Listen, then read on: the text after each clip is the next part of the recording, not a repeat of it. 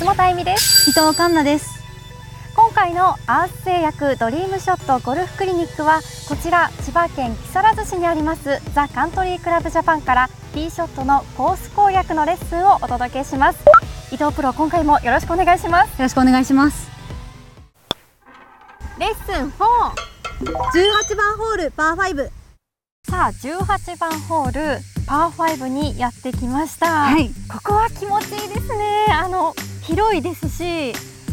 打ち下ろし少し入ってますしなんか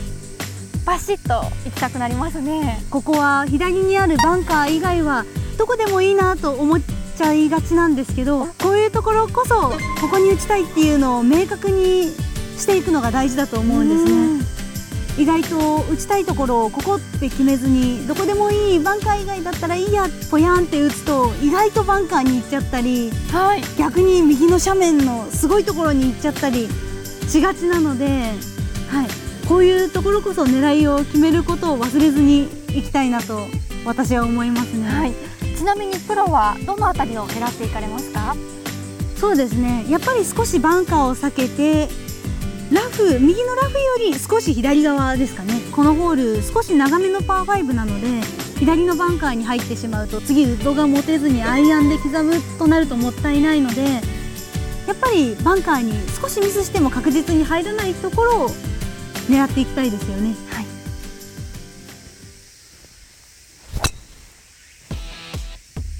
プロナイスショットです。ありがとうございます4週にわたってティーショットからのコース攻略教えていただいたわけなんですがプロ何か最後に言い残したこととかないでしょうか？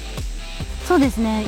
やっぱり練習でもコースの時でもそうですけど、はい。私は左打ちの素振りをおすすめしたいと思います、右打ちの方ずっとこの正面から見て左側ばかりに打っていくので、どうしても左側の方へ寄ったバランスになっていくんですね。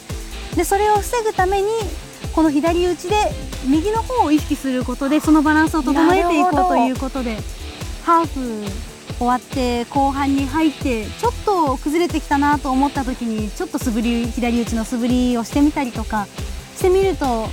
少しいいかなと思います。体が修正できるということですねはい、